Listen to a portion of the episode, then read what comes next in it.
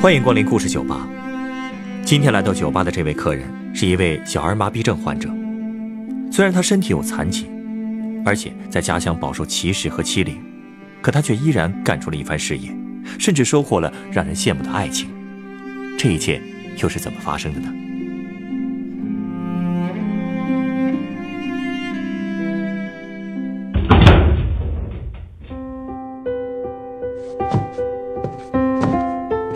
你好啊，欢迎光临，快请坐。哎，谢谢啊。哎呀，这是我头一回来酒吧，不瞒你说，这北京啊，我也是第一次来。上午开会的时候听说你这儿了，我就说我来看看大城市的酒吧到底是个啥样。第一次来北京啊，来，欢迎欢迎。来，先喝杯柠檬水。哎呦，谢谢谢谢。哎呀，你这还真不错呀。哎，听说你还乐意听故事？对啊。嘿，那我就跟你唠唠我这腿的事儿吧。呃，您的腿是？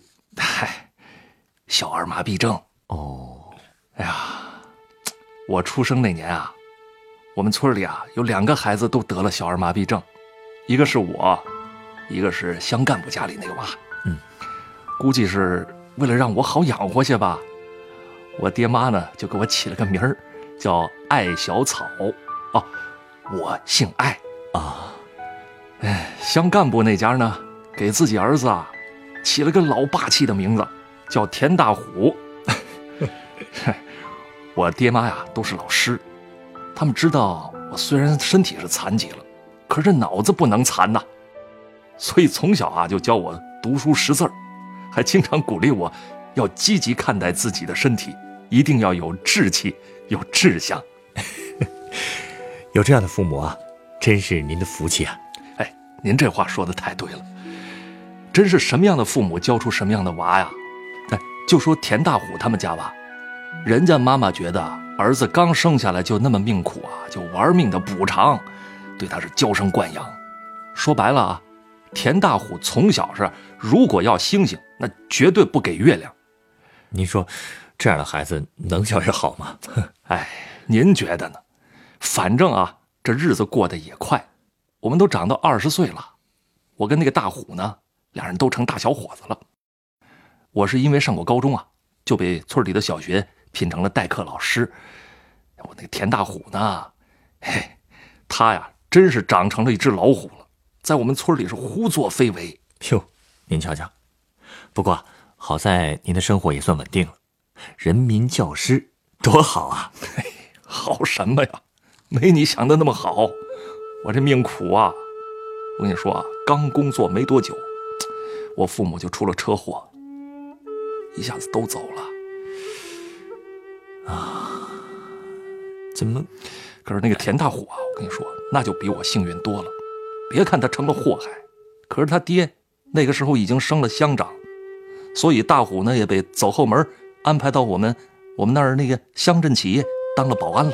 啊？哎，而且祸不单行啊！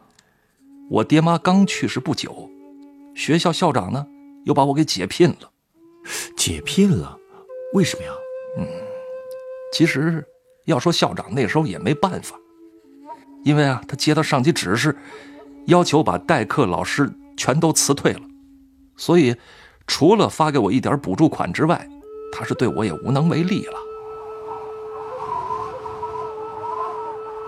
哎那时候刚好是冬天，我背着行李回家那天啊，北风是呼呼的刮，我就拖着我这条残了的右腿，一步一步的往家里挪。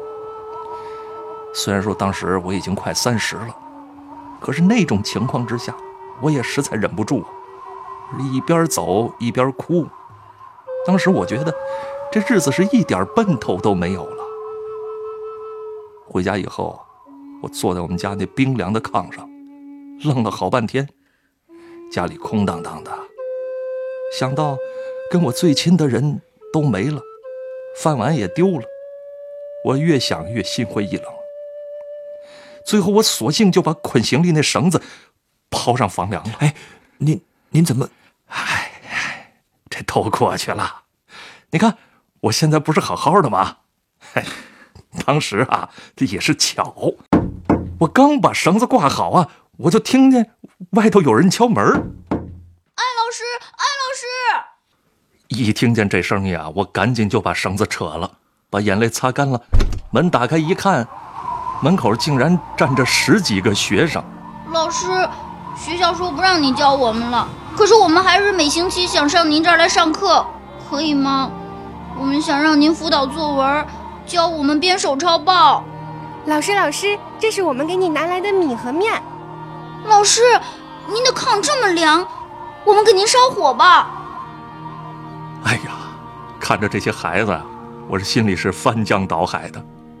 我当时就特别自责，我说自己怎么能这么懦弱呢？不行，我不能死，为了这些孩子，我也得活下去。说的没错啊，孩子们都指着你呢。是啊，所以啊，等孩子们放了寒假，我就在自己家里开了个语文辅导班。我找人抹了个黑板，又搬来了桌凳，在这个小班上呢，我给孩子们拾遗补缺啥的，教他们写作文、练书法。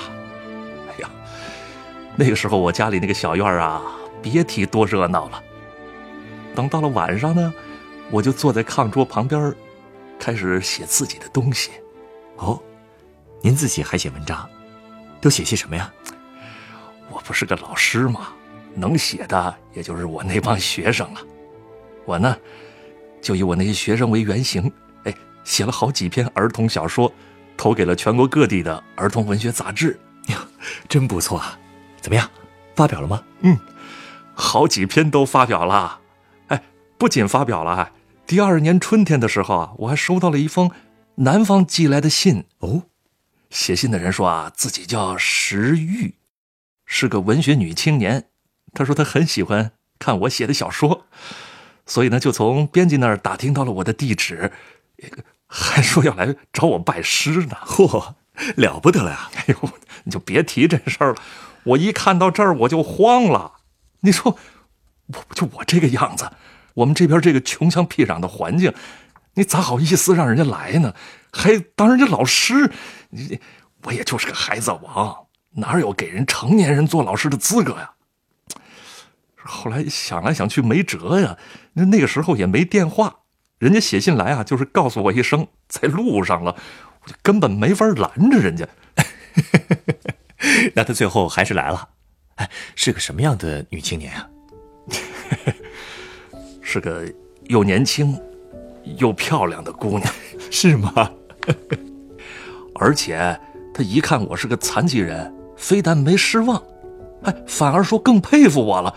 最后啊，她竟然决定在我们那儿住上一段时间，说是要帮忙照顾我生活，顺便跟我学学写作。我怎么觉得您的春天快要来了？哎，哎呀！后来啊，学生家长啊是希望我能在寒假以后继续在双休日里办这个补习班当时正好缺一个英语老师，石玉姑娘呢，人家就主动当起了英语老师。呃，在和她的这个接触当中啊，哎，我还发现我们俩有很多共同爱好，还共同语言，而且一块工作的时候呢，我发现石玉是一个对学生特别坦诚善良，对理想也特别坚定的女性。您喜欢上她了？嗯，可可是我真是没想到啊，竟然是她先跟我表白的啊！而且上来就说要嫁给我。瞧瞧，真是个直爽的姑娘。哎，不过这是个好事儿啊。哎，其实刚听他说这话的时候，我觉得，我觉得这幸福的都已经不真实了。可是没过多久，我就冷静下来了。我觉得。我还真是配不上他，是因为你的腿？哎，说到底，你说我是个残疾人呢，工作也不稳定。你说人家那么好的姑娘嫁给我，太委屈了。可是我把话跟他这么一说，他却铁了心的要嫁给我，他还说他钦佩我身残志不残。他说啊，有他在，还能有个人照顾我的生活起居。哎呀，你说听了这些话，我当时别提有多感动了。就这样啊，我们俩就把婚事给定下来了，多好啊！哎，真要恭喜您，找到一个这么好的姑娘。嗯。哎呀，可是没过多久啊，就出了件事儿。怎么了？当时呢，石玉突然收到一封信，信里头说，他母亲突发脑血栓，住院需要一大笔钱，还说他人回不回家不要紧，但必须要筹一笔钱寄回去。这石玉一看到信就哭了。我当时也替他着急，我就立刻把自己的所有存款全都给他了，然后我又跟我的亲戚朋友们到处借钱，让石玉拿着赶紧回家救母亲去。您刚才说，您把您的所有存款全都拿出来了？是啊，嗯，不是我多心啊，主要是这种情况，我听的太多了。您就不怕这个石玉是在骗您吗？你呀，跟我姑一样，她当时也跑过来，偷偷的跟我说：“哎呦，我的傻侄子，难道你就看不出那丫头是个骗婚骗财的骗子？”哎呀，姑姑，您就放心吧，我了解石玉，她不是那种人。切，我跟你说，她要真不是个骗子，你把姑姑的眼珠抠出来当泡踩。哎呀，姑姑，您。您误会他了，我误会他，你是当局者迷，等你知道上当了就晚了。姑姑，我相信石玉不会骗我，您不理解他。你呀，简直是鬼迷了心窍。嗯，其实啊，我觉得你姑姑说的有点道理。嗨，其实我也听说过那种骗局。但是当时我就坚信石玉不是这种人，就放心的让他回老家了。不过啊，在路上，你说这石玉他竟然碰上那个田大虎了，这个流氓，他竟然跟石玉说：“美人儿，你要是爱跛子的话，那你还是嫁给我吧。你妈治病的钱我全包了。”你走开！哎，别介，他爱小草是这跛腿的。我田大虎也是啊，我还比他有钱，我哪点不如他呀？你，你混蛋！哎，你别走啊！你放手！哎呀，我就跟你聊聊，聊聊还不行吗？你看你怎么这样啊？咱聊聊。后来石玉跑回了我家，委屈的直哭啊！我气得要去找大虎评理去。这家伙，你说他从小就欺负我，自打他爸当了乡长，他在村里就更不干好事了。可是石玉把我给拦住了。小草，咱上君子不伤小人，不理这个恶棍。你等着我，我会回来的。我会跟所有人证明，我是你的人。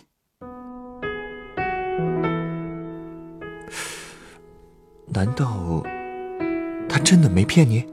嗨，告诉你啊，不到一个月时间他就回来了，而且还拿来了户口本儿。开来了结婚证明信，跟我到县民政局登了记，他还不要彩礼，不要仪式，村里人都对他是心服口服，就连我姑姑也是哭着跟人家道了歉。真是个好姑娘啊。哎，对了，之后那个大虎没来再惹麻烦吧？他呀，还真是没少惹麻烦。他又干什么了？你说这个家伙啊！他总是隔三差五的就到我家来骚扰石玉啊，还是我姑最后忍无可忍，叫了一帮姐妹把他给揍了一顿。可就这样啊，他还不死心。他觉得他们家有钱，石玉既然不在乎残疾，那就没有理由不选择更有钱的。哎，你猜他怎么着？他竟然守在我家附近，恐吓那些来上课的孩子，说谁再来学习就打断谁的腿。这。这也太不像话了！嗨，学生家长都怕他，就不让孩子再来我家了。哎，这大虎又去乡政府，说是举报我，说我不是教师，还随便办学。没办法啊，最后我那个补习班也停办了。怎么会这样？难道就就没人能治得了他了吗？嗨，说这话呀，还真有，就是我老婆。啊，石玉，呃他怎么治的？嘿，也是那大户活该啊！他不是老围着我老婆转吗？有一回啊，石玉出门，大虎又凑上去了。石玉，石玉，你不是要教英语吗？哎，我带你找教办主任去，人我熟着呢。你走开！哎呦，美人儿，你怎么不明白呢？我能帮你圆了美梦，只要你跟我走。你拽我袖子干嘛？你给我松手！我不松，咋的？行，不松是吧？啊，好，田大虎，有本事你就拽着！哎，你你怎么把袖子给撕了？快来人呐！抓流氓！田大虎连衣服都敢撕了！哈哈这石玉啊，就拿着这被撕坏的衣服做证据，把田大虎告上法庭了。法院要判大虎劳教，他爹急的是到处疏通关系，最后判了个庭外调解。这一下，这家伙总算老实点了吧？哎，哎，总算是不敢再来招惹我们了。而且啊，这个官司还让我们有了个意外的收获。哦，我们竟然打官司打出了名气了。我们那儿一个学生家长是开工厂的，他说特别佩服我们小两口的勇气跟才学，所以专门来请我们去给他的孩子做家教，还免费给我们提供场地，让我们继续办学。哎呀，这可以说是否极泰来。哎，我也没想到会有这种机会啊！当时我就想，办一所什么学校呢？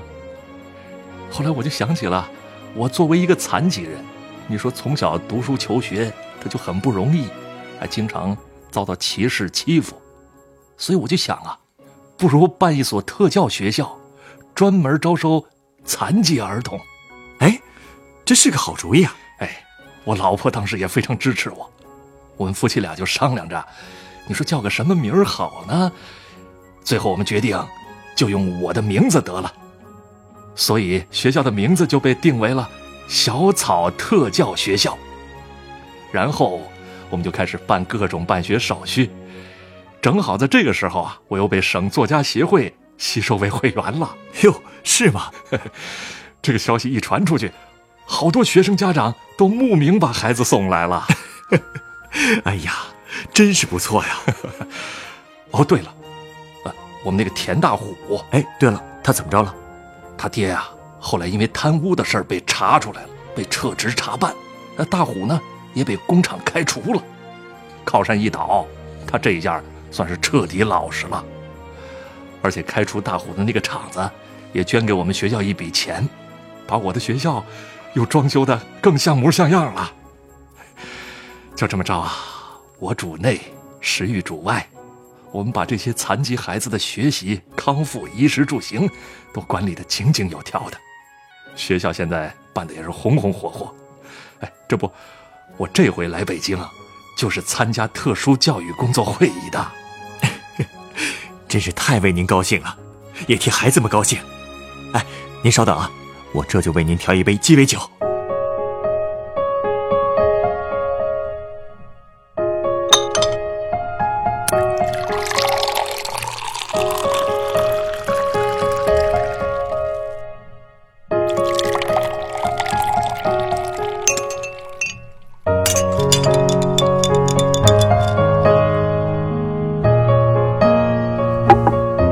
那，这是您的鸡尾酒。哟，嚯，绿颜色的酒啊，还 还挺透亮，这还是头一回见。其实啊，这杯酒制作起来非常简单，就是用啤酒和绿薄荷酒调和而成的薄荷啤酒。哦，薄薄荷酒啊，哎，是啤酒味儿哎，呃不过也有薄荷香，这这不味道真不错啊、之所以送您这杯酒啊，主要是我觉得它和您学校的名字很搭。这种绿色就像是春天刚刚萌芽的小草，而它的清透感就像是您和您爱人的品格，纯粹而坦荡。让我非常欣赏。哎呦，别说了，太不好意思了。而且啊，我还想和您说的是，您的父母给您取了一个好名字。小草这样的植物，或许很不起眼，但是要论生命力，又有谁能比它更顽强呢？所以我希望，您教育出来的孩子们，都可以像小草一样，就算自身有着缺憾，但依然可以坚强、勇敢的面对命运的挑战。说得好，说得好。野火烧不尽，春风吹又生。那咱们就为了小草，干杯吧！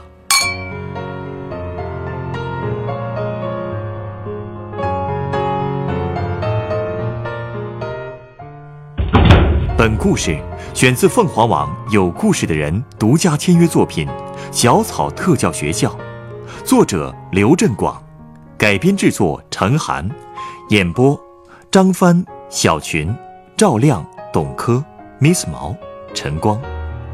人人都有故事，欢迎搜索微信公众号“有故事的人”，写出你的故事，分享别人的故事。下一个夜晚，欢迎继续来到故事酒吧。倾听人生故事，收听最新节目，请关注北京故事广播。工作日每晚九点播出的《故事酒吧》的一千零一夜。